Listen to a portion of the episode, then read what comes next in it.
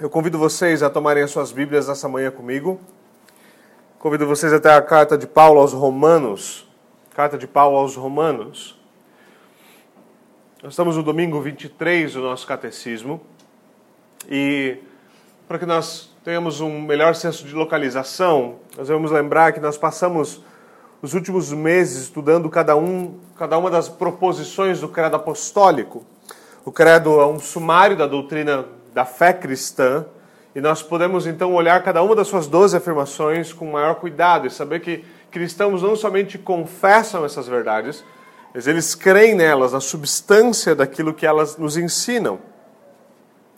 Não é só uma questão de dizer eu creio em Deus Pai Todo-Poderoso, mas de de fato ter entendimento do que é crer em Deus Pai, de que benefícios isso nos traz, do que significa praticamente crer em um Deus Pai. Nós vimos isso com cada uma dessas coisas. E a pergunta que se segue então é qual é a consequência de se crer nessas coisas? Precisamos voltar a isso, isso é algo que constantemente eu tenho enfatizado, que é o seguinte: cristãos não somente creem numa determinada coisa, isso de fato é verdade. De fato é verdade que cristãos creem num corpo de doutrina específico. De fato é verdade que cristãos têm uma doutrina, têm um entendimento doutrinário específico. Mas é mais do que isso nunca pode se, se é, é, limitar apenas a isso, mas é vir adiante para o fato de que cristãos vivem de uma determinada forma. Eles creem nisso de tal forma, essa crença, a certeza de que essas coisas são verdade, toma tal proporção que isso molda a maneira como cristãos vivem. Essa é uma parte extremamente importante da fé. Então a pergunta é qual é a consequência de se crer nas coisas que por esses últimos meses nós ouvimos constantemente que nós devemos crer com, a, crer com o coração e confessar com a boca. Bom, hoje nós respondemos essa, essa pergunta enquanto nós vamos adiante do nosso catecismo para a próxima divisão do nosso catecismo. E essa próxima divisão se chama a nossa justificação. A nossa justificação. Agora, Alguns de vocês vão lembrar com facilidade de que esse foi um dos temas centrais da reforma protestante. Esse foi um dos temas centrais da reforma protestante. Ele continua a ser um tema importante na igreja. Ele continua sendo um tema sobre o qual nós precisamos ser instruídos. Por quê? Porque a justificação é o coração do evangelho. E como os reformadores bem colocaram, e Lutero enfatizou, a justificação é o artigo de fé sobre o qual a igreja se levanta ou cai. Ele é de tal importância por isso é de extrema importância nós compreendermos biblicamente o que é biblicamente o que é justificação. O que significa justificação e que tipo de batalha foi travada naqueles dias e porque essa batalha ainda é importante para nós hoje. Então por isso nós vamos considerar o domingo 23 do nosso catecismo a partir de Romanos, Romanos, capítulo de número 3. Romanos, capítulo de número 3 do versículo 19 até o versículo de número 28. Romanos capítulo 3, do versículo 19 até o versículo 28. Vou fazer a leitura da palavra de Deus, ouçam com atenção e com fé, assim diz o Senhor. Sabemos que tudo o que a lei diz, o diz aqueles que estão debaixo dela, para que toda boca se cale e todo mundo esteja sob o juízo de Deus. Portanto, ninguém será declarado justo diante dele, baseando-se na obediência à lei, pois é mediante a lei que nos tornamos plenamente conscientes do pecado. Mas agora se manifestou uma justiça que provém de Deus, independente da lei, da qual testemunham a lei e os profetas Justiça de Deus mediante a fé em Jesus Cristo para todos os que creem. Não há distinção, pois todos pecaram e estão destituídos da glória de Deus, sendo justificados gratuitamente por sua graça, por meio da redenção que há em Cristo Jesus. Deus o ofereceu como sacrifício para propiciação mediante a fé, pelo seu sangue, demonstrando a sua justiça em sua tolerância, havia deixado impunes os pecados anteriormente cometidos, mas no presente demonstrou a sua justiça, a fim de ser justo e justificador daqueles que têm fé em Jesus. Onde está então o motivo da vanglória? É excluído, Baseado em que princípio? No da obediência à lei? Não, mas no princípio da fé. Pois sustentamos que o homem é justificado pela fé, independente das obras da lei. Vamos até o Senhor em oração. Senhor, nós pedimos que o Senhor nos ilumine, nos conduza, Senhor, pela tua graça, para que nós possamos compreender essa importante verdade, esse importante trecho da tua palavra. Por favor, Senhor, abre nosso entendimento, abre nossa mente, pelo teu espírito, fala conosco, é o que nós te pedimos, em nome de Jesus Cristo. Amém. Irmãos, as perguntas do nosso catecismo de hoje, esse nosso primeiro domingo falando sobre a nossa justificação, são as perguntas 59 a 61. A primeira pergunta diz o seguinte: Que proveito há para você que agora crê em tudo isso que o Credo ensina? O proveito é que em Cristo eu sou justo diante de Deus e herdeiro da, da vida eterna. E como é que você é justo diante de Deus? Somente pela verdadeira fé em Jesus Cristo. Embora minha consciência me acuse de haver pecado gravemente contra os mandamentos de Deus, sem nunca ter obedecido nem sequer um deles, e de ainda ser inclinado a todo mal, Deus, no entanto, sem que houvesse em mim qualquer mérito próprio, somente pela sua graça, imputa-me a perfeita satisfação, justiça e santidade de Cristo. Deus me concede isso como se eu nunca tivesse tido ou cometido pecado algum, e como se eu mesmo tivesse cumprido toda a obediência que Cristo cumpriu por mim, se tão somente eu aceitar esse dom crendo fielmente com o coração. Por que você diz que é justo somente pela fé?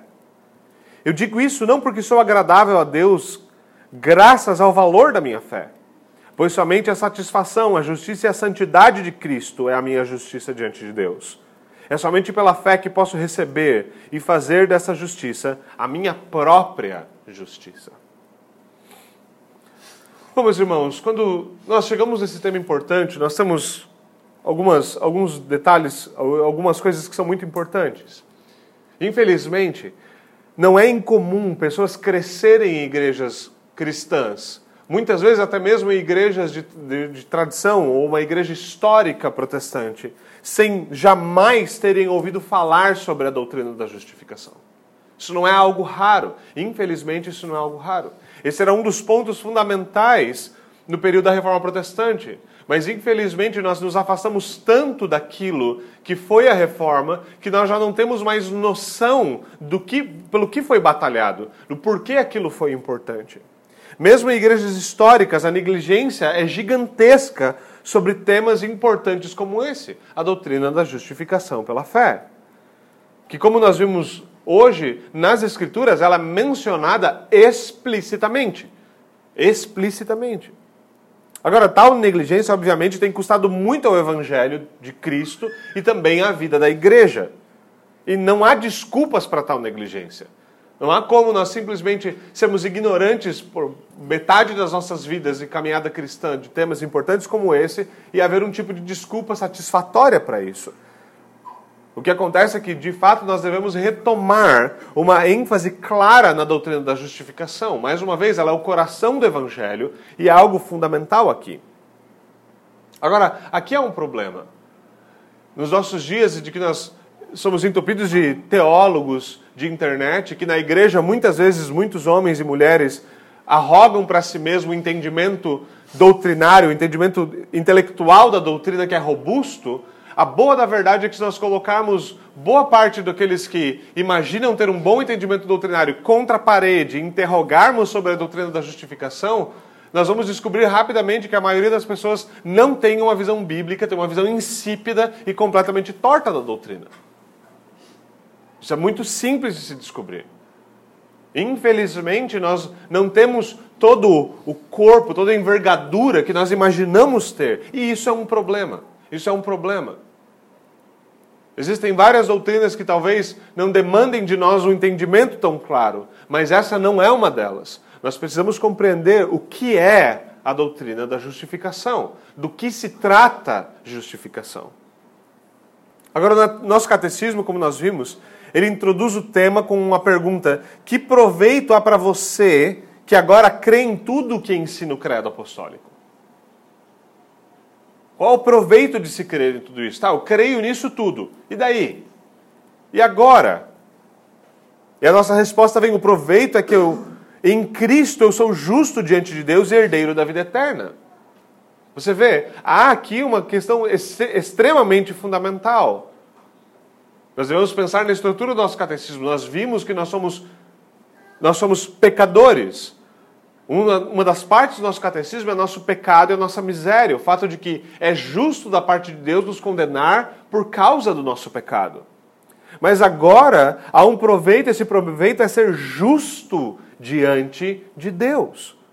E nós podemos apresentar isso no formato de uma pergunta: Como eu sou feito justo diante de Deus? Como é possível que um pecador, alguém que diante do tribunal divino seria imediatamente condenado com um testemunho claro e objetivo, como essa pessoa pode ser feita justa, pode ser declarada justa diante de Deus? E é exatamente esse o ponto da justificação. É isso que a doutrina da justificação trata. Como eu posso ser feito justo diante de Deus? O nosso texto, obviamente, também fala sobre isso. E Paulo usa esse termo justiça no nosso texto como um termo forense, um termo como ele era usado em tribunais. Ele nos fala sobre o juízo de Deus por causa do pecado. Nós sabemos que tudo que a lei diz, o diz aqueles que estão debaixo da lei, para que toda boca se cale, todo mundo esteja sobre o juízo de Deus. Paulo está falando que há um tribunal. E diante desse tribunal, nós sabemos o que a lei diz, e nós sabemos que todos os que estão debaixo da lei estão fadados a serem condenados, para que todo mundo esteja debaixo do juízo. Que juízo é esse? O juízo justo de Deus contra o pecado. Deus é um justo juiz e nós somos, réis de culpa. Nós somos culpados. Por causa do nosso pecado, nós merecemos a justa sentença de morte. Nós somos homens injustos e por nós mesmos nós devemos ser condenados como homens injustos. O Deus justo está lá para garantir que essa justa sentença recaia sobre nós. Essa é a realidade. Agora, aqui então é que se levanta a pergunta: como pode alguém ser justo diante de Deus nessas condições? Como numa situação como essa posso eu ser justo? Como pode o meu pecado ser removido? Como pode um culpado ter a sua sentença revertida? Como essa declaração de justiça pode ser obtida? E a primeira coisa que Paulo faz é eliminar a primeira possibilidade, que é a possibilidade que, a qual mais naturalmente nós recorremos. Quando nós falamos da necessidade de cobrir o pecado, quando nós falamos da necessidade de lidar com a questão de que nós somos pecadores e que nós não queremos ser julgados pelo nosso pecado, qual é a primeira coisa que nós pensamos? Bom, todos nós sabemos muito bem disso. Nós temos uma maneira, desde os nossos primeiros pais, uma maneira clássica de lidar com o pecado. Que é como? Tentar arranjar uma desculpa para ele tentar arranjar um meio de nós mesmos lidarmos com o pecado. O que os nossos primeiros pais fizeram? Olha, nós estamos vendo a nossa vergonha, o que, que nós vamos fazer? Bom, vamos fazer tangas de, de figueira para nós e vamos cobrir a nossa vergonha. Há um ímpeto natural em nós, pelo qual nós sabemos que o pecado deve ser coberto, que algo deve ser feito para cobrir o pecado, que algo deve ser feito para lidar com o fato do pecado. E nós sempre estaremos dispostos a fazer alguma coisa para lidar com ele. Nós vamos fazer alguma coisa para lidar com ele. De alguma forma nós sabemos que justiça deve ser obtida. Então o nosso empenho é o quê? É tentar arranjar essa justiça em algum lugar. Porém, Paulo começa, a primeira coisa que ele nos diz está no versículo 20, veja o que ele diz ninguém será declarado justo diante de Deus baseando-se na obediência à lei. Esse é o primeiro lugar para onde a mente vai.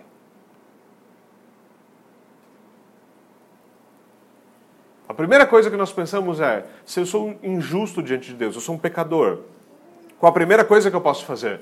Eu posso fazer coisas boas. Eu posso fazer coisas que Deus quer. E então, por fazer coisas boas, conseguir uma declaração de justiça. Mas Paulo começa eliminando essa possibilidade de imediato. Ninguém será declarado justo. Ninguém será declarado justo mediante a obediência à lei. Por quê? Porque isso é impossível. Pois é mediante a lei que nos tornamos plenamente conscientes do pecado. A lei não foi dada para cobrir a culpa do pecado. Ela não foi dada para lidar com o pecado. A lei foi dada para revelar o pecado. Aqui está um dos pontos onde reformados, protestantes, no período da reforma, olharam para isso e falaram: esse é o problema. E veja, é importante percebermos isso. Eles não estavam reinventando a roda. Quando simplesmente alguém como Lutero levanta e fala: não, a justificação não pode ser pela obediência à lei, a fé mais a obediência à lei. Ela deve ser somente pela fé. Por que ele não está reinventando a roda? Primeiro, porque Paulo diz isso explicitamente no texto. Explicitamente. Não é possível lidar com o pecado mediante a obediência à lei. Por isso, ele termina o texto, seu argumento chega à conclusão. Pois por isso nós concluímos que, e nós sustentamos que o homem é justificado pela fé, independente da obediência à lei. Mas não somente isso. Na igreja antiga também haviam coisas como essa. Não é raro. E é essa, nessa mesma semana eu li um, um testemunho de um rapaz bastante peculiar. Ele cresceu em meios católicos, em círculos católicos, embora a família dele fosse protestante. Então, quando ele decidiu realmente começar a ler a ler, a pegar e falar, eu vou ler os, os, os, medievais, os escolásticos, eu vou ler os pais antigos. Ele começa a ler e ele descobre que a doutrina, por exemplo, de São Abelardo, a doutrina de justificação de São Abelardo, soa peculiarmente muito mais parecida com Lutero do que com a doutrina que Trento defende depois da Contra-Reforma. E aí a sua pergunta é, mas como assim?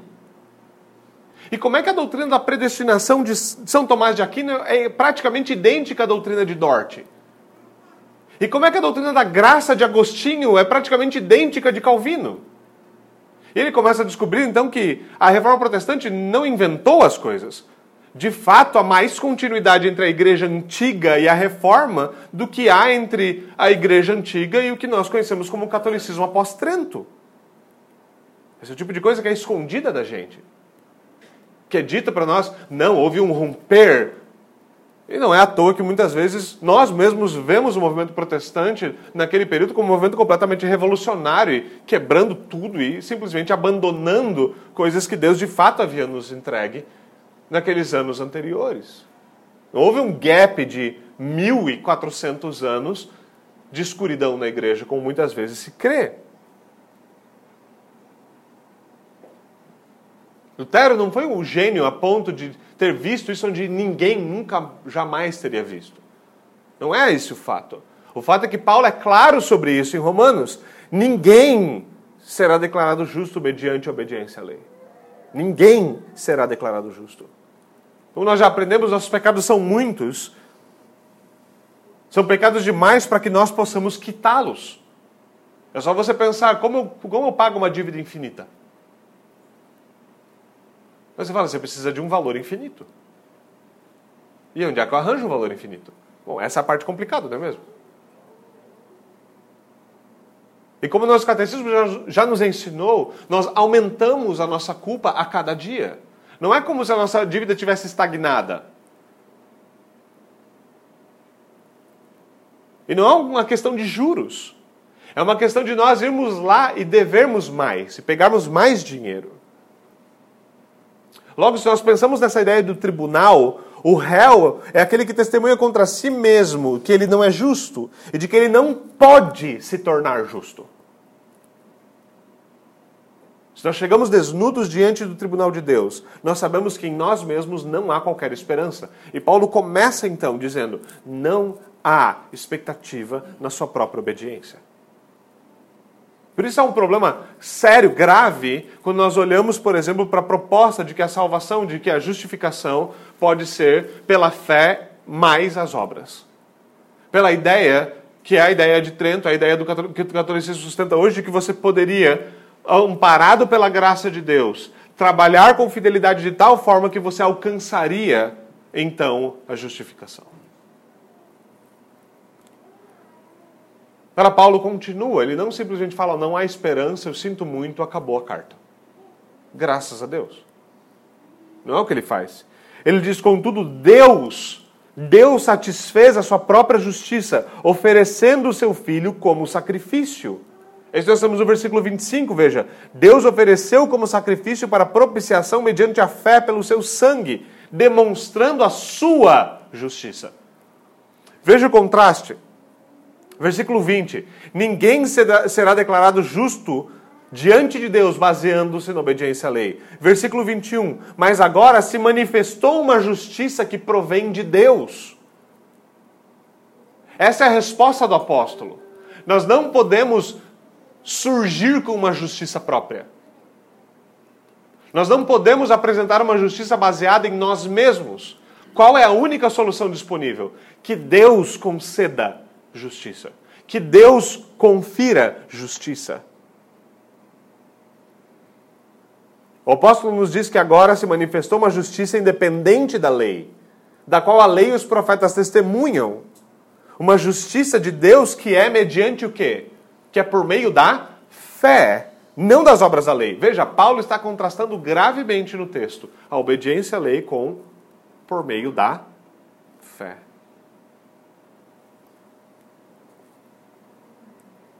Ele diz que essa justiça é mediante a fé para todos aqueles que creem em Jesus Cristo. Ou seja, aquilo que o homem não pode fazer, Deus pode fazer. Ele pode realizar.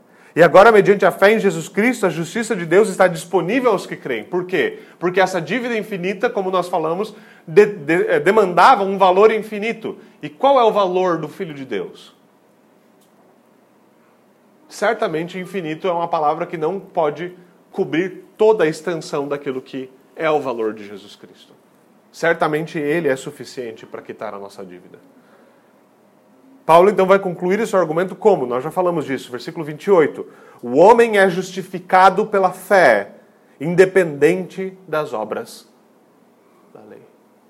Independente das obras da lei. Ou seja, a justificação é essa declaração de justiça. É a declaração de Deus diante do seu santo tribunal de que nós somos justos diante dele por meio da fé em Jesus Cristo. Se alguém te pergunta o que é justificação, é isso? É a declaração de Deus diante do seu santo tribunal de que nós somos justos diante dele por causa de Jesus Cristo. Esse é o único meio de homens pecadores serem declarados justos diante do tribunal divino. Por meio da fé, que como instrumento nos une a Cristo e nos faz partilhar de todas as suas bênçãos. Então, como nós respondemos a nossa pergunta proposta? Como eu sou feito justo diante de Deus? Ou essa pergunta pode ser ainda simplificada de uma maneira que revela a sua importância, de maneira ainda mais clara. Se eu te perguntar, como você é salvo? Como você que é um pecador e deve ser condenado pode ser salvo por um Deus que é santo e justo? Essa pergunta é a pergunta mais importante que cada um de nós vai responder.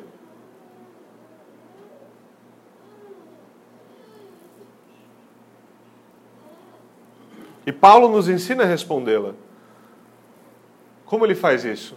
Nós voltarmos rapidamente, por exemplo, para Efésios capítulo 2, versículo 8 e 9, veja o que Paulo diz. Nós somos salvos pela graça. Graça. Nós somos salvos pela graça por meio da fé. E isto não vem de nós. É dom de Deus, é um presente, é uma graça divina, não por obras para que ninguém se glorie. Para que ninguém se glorie.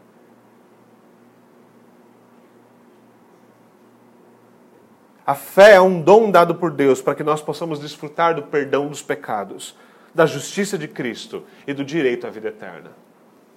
Um dom de Deus em contraste com aquilo que nós podemos fazer.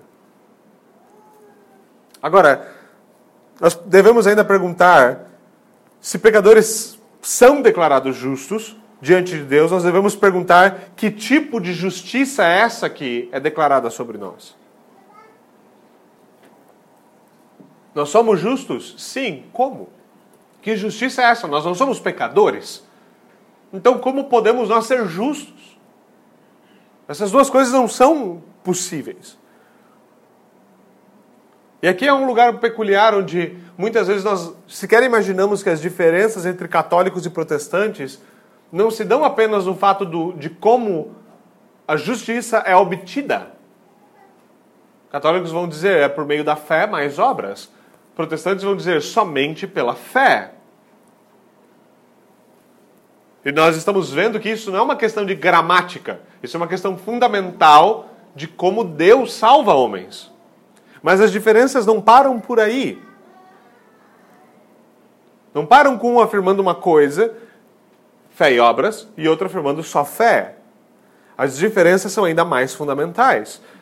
Quando nós falamos, por exemplo, dos tipos, do tipo de justiça que o crente desfruta, e essa talvez seria a melhor forma de perguntar, que tipo de, que tipo de justiça o crente desfruta na justificação? O católico defende o quê? Que, há uma justi que essa justiça deve ser uma justiça analítica.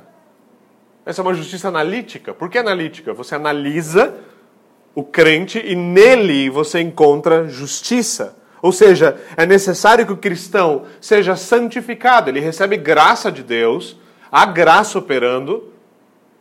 O católico não crê que não há graça, obviamente, há graça operando, mas agora o crente deve fazer uso dessa graça e se esforçar em obras para que, operando a fé e juntamente operando as obras, ele possa trabalhar a sua santificação de tal forma que ele seja justo, que ele alcance justiça. Para que então Deus olhe para ele e declare ele justo. Por quê? Porque ele é justo. Porque ele é justo. De fato, eles assumem que Deus amparará os seus esforços com graça, mas por fim a declaração divina se dá com base na justiça que o homem pode obter com a ajuda da graça. Agora, há um problema óbvio com essa doutrina. Há um problema óbvio com isso. E veja, é verdade que o, catolicismo, o que nós conhecemos hoje como catolicismo veio tomar essa posição completamente contrária à justificação somente pela fé, somente após a reforma. É importante nós sabermos disso. Não é algo que sempre foi muito bem definido e quando chegou na reforma, os, aqueles que estavam batalhando pela, pela, por essa doutrina foram, foram explicitamente contrários à igreja. Não, não é verdade. Agora, o problema óbvio aqui é aquele que nós já falamos. O versículo 20 nos diz o quê? Ninguém será declarado justo mediante a obediência à lei. Ora, se Paulo nos diz que salvação por meio da obediência à lei é impossível, é complicado se nós tentamos articular uma doutrina na qual isso é exigido.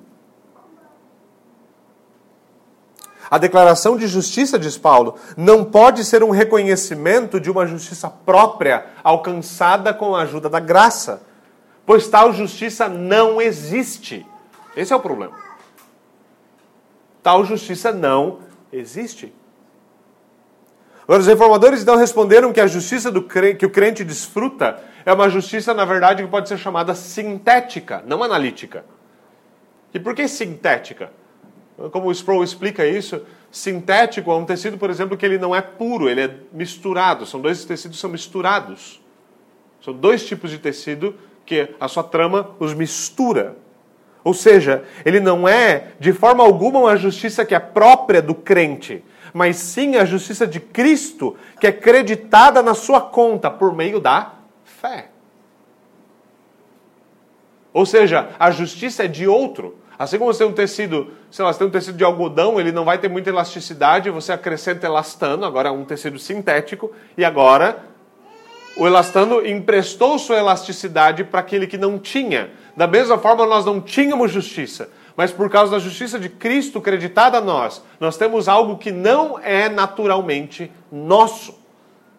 Eu e você não somos justos, mas por causa de Cristo,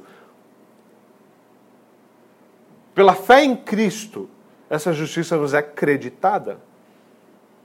A prova disso é o que Paulo nos diz.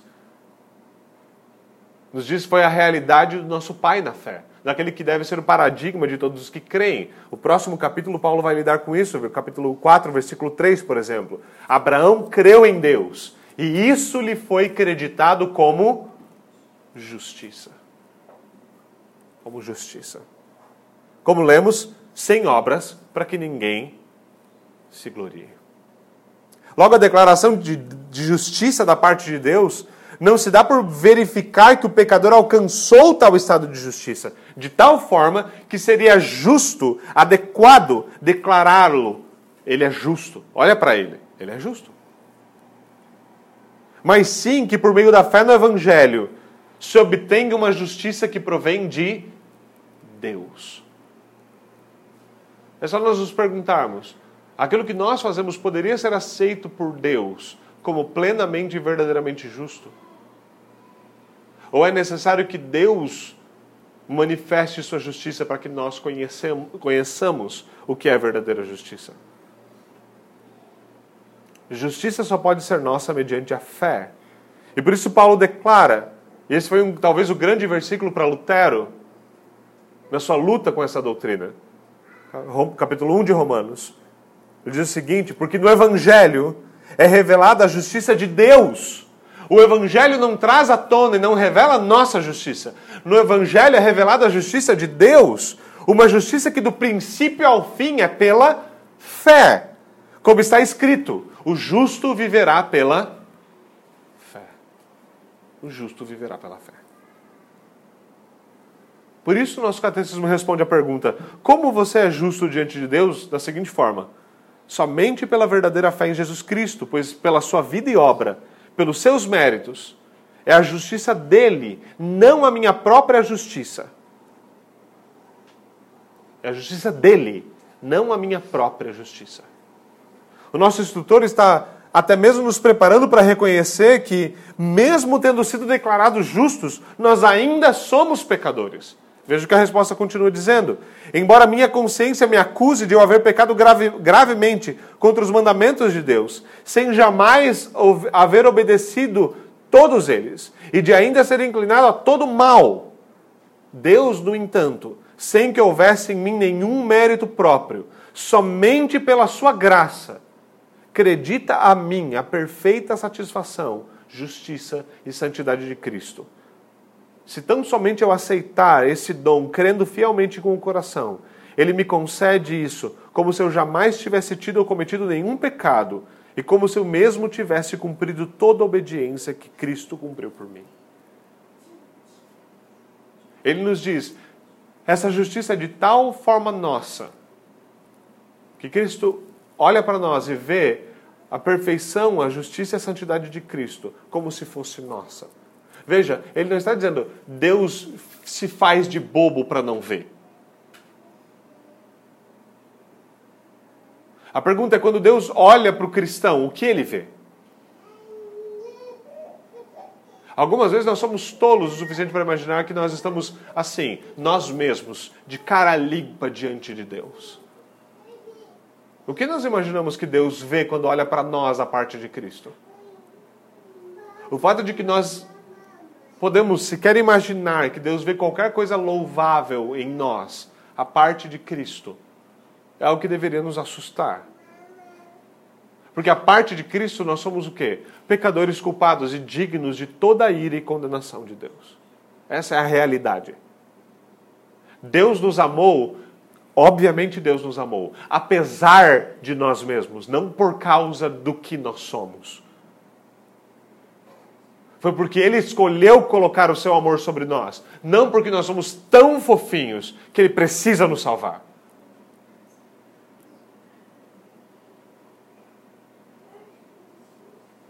Agora, como poderia Deus, justo, aceitar nós pecadores? A resposta encontra-se em Cristo. Volte para o tribunal por um instante. Volte para o tribunal por um instante.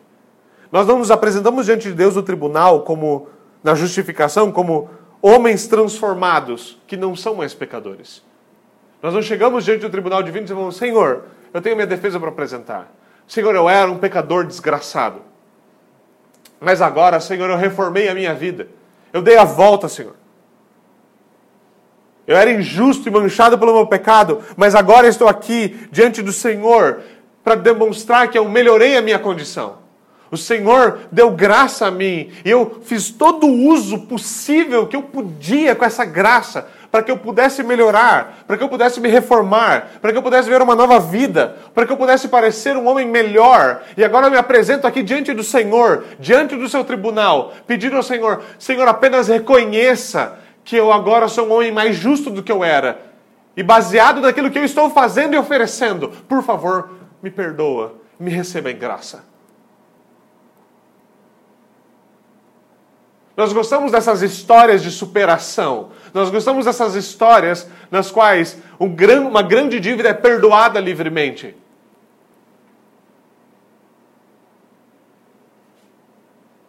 Mas essa não é a história do Evangelho.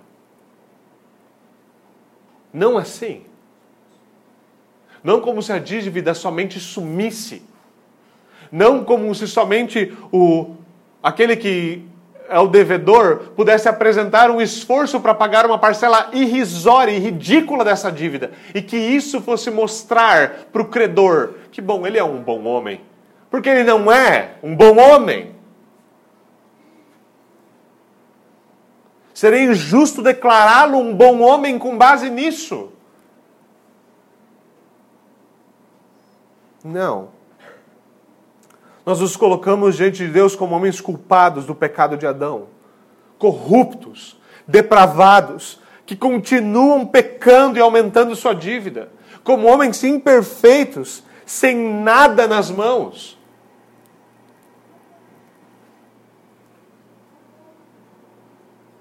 Um homem que está pronto para chegar diante de Deus e dizer: Senhor, eu não tenho nada para te oferecer. E se o Senhor vai me perdoar, Senhor, me perdoa por causa de Cristo, porque eu não tenho nada para te oferecer.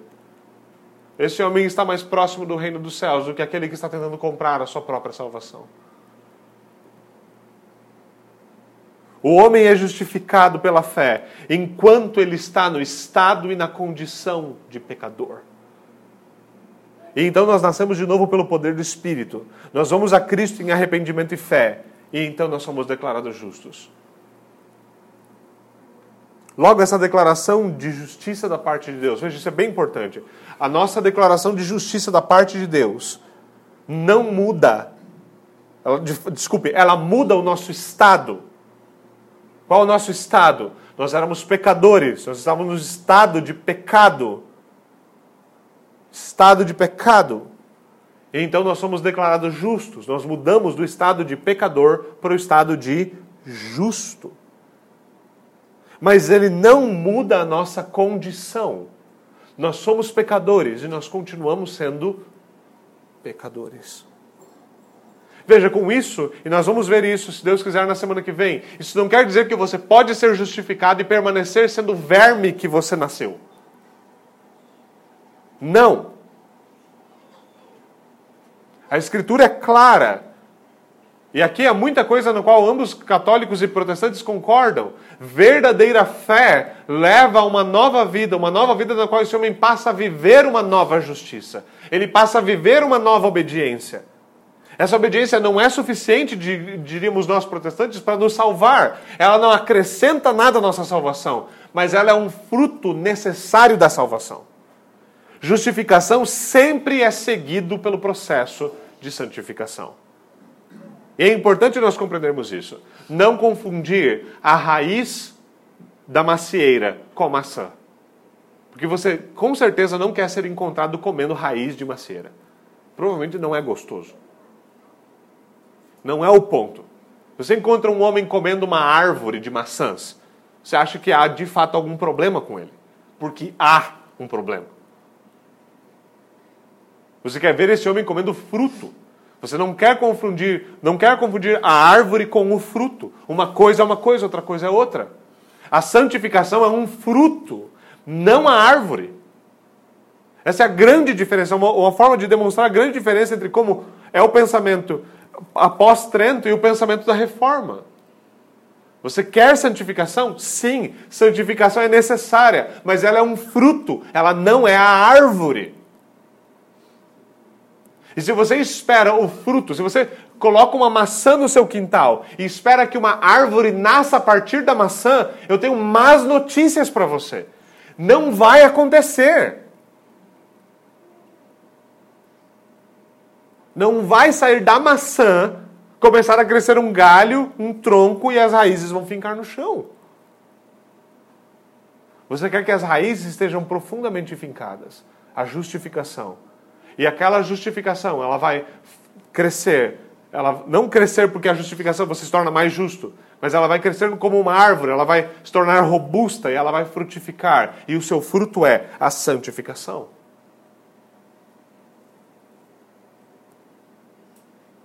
Por isso é extremamente importante para nós, como cristãos, entendermos como justificação é obtida, o que é justificação, como ela é obtida e qual é o papel da fé na justificação. É dessa última parte que trata a nossa última pergunta. Qual o papel da fé? E a resposta é: o papel é um papel instrumental. É um papel instrumental. A pergunta é: por que você se diz justo mediante a fé ou somente pela fé? Por que, por que sola fide? Por que somente pela fé? E veja, pode de fato, para pecadores, pode parecer uma questão de muito orgulho se considerar justo diante de Deus, não é mesmo? Isso poderia soar facilmente extremamente orgulhoso. Eu, eu sou um homem justo diante de Deus. E qualquer um pode olhar para isso e falar assim: o que, que você pensa que é? Agora, essa qualificação é importante. Por que nós dizemos ser justos diante de Deus? Porque nós somos justos mediante ou por meio da fé. Isso quer dizer que nós não cremos nos nossos méritos próprios. Eu não creio que eu sou justo em mim mesmo por causa de quem eu sou. Eu não creio que a, nossa, que a minha fé é tão forte que Deus não pode rejeitá-la. Eu não creio que as minhas boas obras alcançam o favor divino. Eu não creio que eu fiz algo por merecer. Eu não creio nisso. Na verdade, eu creio exatamente o contrário disso. Eu creio que eu não tenho nada para oferecer, que eu não posso reverter o meu estado de miséria, mas eu creio que Deus pode fazê-lo. Por isso eu creio que a satisfação, a justiça e a santidade de Cristo é minha justiça diante de Deus por meio da fé. Logo eu digo que eu sou justo pela fé, pois somente fé pode receber essa justiça. Somente fé pode fazer dessa justiça algo que é meu, que me pertence. Isso quer dizer que nós não somos salvos por crer. Veja, e isso muitas vezes é uma coisa que até mesmo católicos confundem. Mas muitas vezes os católicos estão confusos sobre isso porque nós não sabemos que raio nós cremos. Nós não cremos que eu sou salvo porque eu tenho fé. Eu não creio que fé é um poder que me salva do meu próprio pecado. Eu creio que a fé é o instrumento por meio do qual Cristo, que é o Salvador, me salva do pecado. A fé não é salvadora. A fé é o instrumento pelo qual Cristo, que é o Salvador, efetua a salvação. Por meio da fé eu recebo a salvação. A fé não entrega nada. A fé não realiza nada. Ela apenas recebe. A fé é as mãos pelas quais nós abraçamos a Cristo. E é somente isso. Assim como um mendigo não tem mérito algum por ter estendido a mão para receber um pedaço de pão, assim a fé também não tem mérito nenhum por si só. O mérito é o mérito de Cristo. Por isso, mesmo a fé, diz Paulo, é um dom de Deus. Mesmo a fé é um dom de Deus. Nós estamos falando de um mendigo que nem mão tem. Mas pela misericórdia de, de Deus, mãos nos são dadas para que então nós possamos abri-las e receber algo da parte de Deus. É por isso que a grande batalha da reforma protestante foi travada nesse campo por causa da seriedade desse tema. Essa não é uma questão de menor importância. E se nós perguntarmos como nós somos salvos, reformados e católicos têm doutrinas que são completamente excludentes. Por isso a importância da doutrina da justificação. Como você é salvo? A maneira como você vai viver em resposta a isso muda tudo. Tudo. Você vive esforçando-se para viver uma nova vida. Você vive esforçando-se para viver em santificação. Você vive esforçando-se para não pecar. Porque você teme não conseguir o suficiente para ser justificado diante de Deus. E você teme não ser salvo. Ou você vive em justific... ou você vive em santificação. Você se esforça contra o seu pecado porque você sabe que a sua salvação já foi conseguida e que você já é declarado justo apesar de si mesmo. Esses são dois estilos de vida completamente diferentes. Como você vive?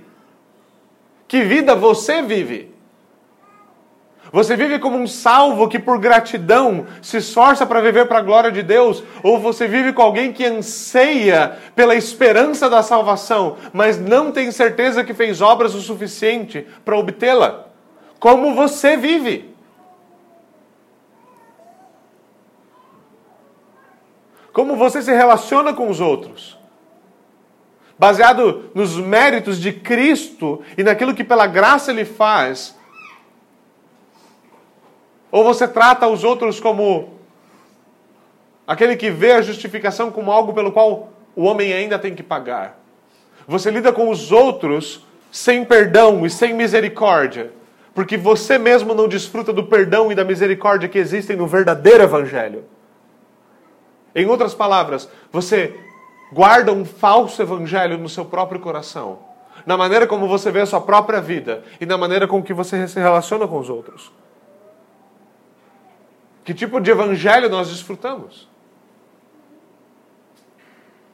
Você crê que a sua fé é suficiente de tal forma que você não precisa viver de acordo com ela. Basta dizer que você a tem. E então você pode continuar vivendo da maneira que quer. Muitas pessoas gostam dessa proposta doutrinária. Eu venho para a igreja e eu digo que eu tenho fé. Eu até, até professo a minha fé. Às vezes até tomo sacramentos. Está tudo bem comigo. Então, você descansa na fé porque você crê que a fé é suficiente. A fé não é suficiente. Cristo é suficiente. E por meio da fé, esse Cristo comunica a si mesmo a nós. Por meio da fé, Cristo comunica Ele mesmo a você. De tal forma que uma nova vida vai surgir se você está em contato, se você está unido a Ele. Você é enxertado a Ele. A vida dele flui por você. Você não é um homem que negligencia a lei de Deus. Você não é um homem que despreza as Escrituras. Bem pelo contrário, você é um homem que quer viver nos termos de Deus, viver nos termos das Escrituras. Não arrotar que você vive, arrotar que você entende, não fingir que você sabe, mas assumir que você não sabe, assumir que você tem de aprender e se sujeitar ao governo de Cristo.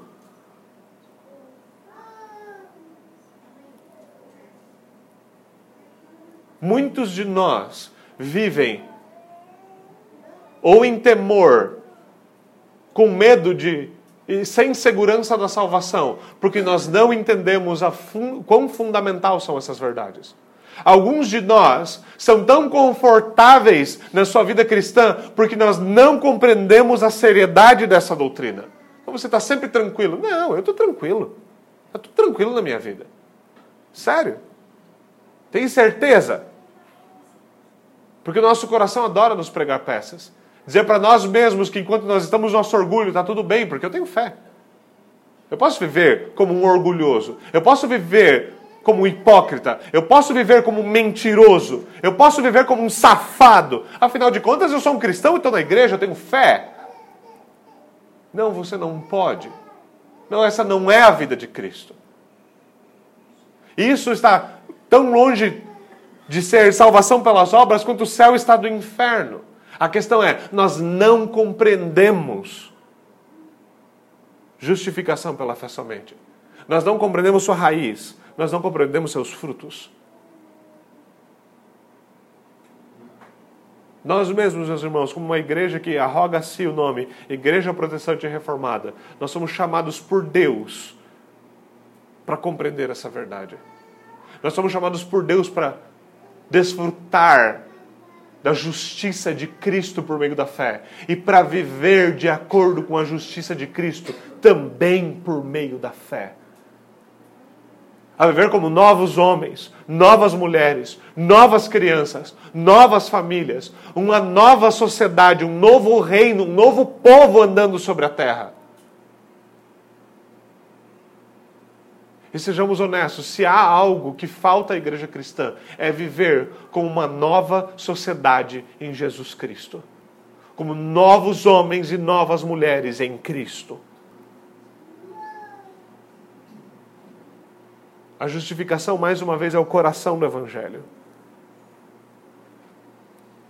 A justificação está no centro daquilo que nós precisamos compreender, daquilo que nós precisamos amar, daquilo que nós precisamos desfrutar por meio da fé. Nós devemos abandonar todo o nosso falso senso de justiça. Nós devemos abandonar toda a nossa falsa pretensão, aquilo que nós arrogamos a nós mesmos como justiça e confiar naquele que por nós morreu e ressuscitou. Confiar que a nossa justiça não é nossa, é de Cristo, é acreditada a nós pela fé. E isso muda tudo. Isso muda tudo. Vamos até o Senhor em oração.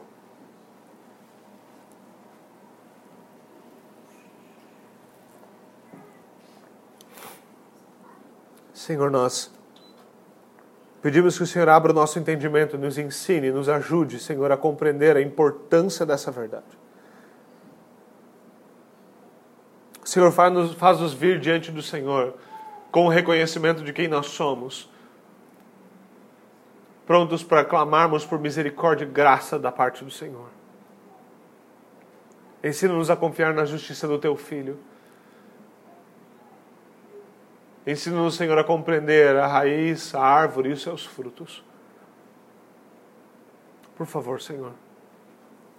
É pelo que nós oramos em nome de Jesus Cristo. Amém.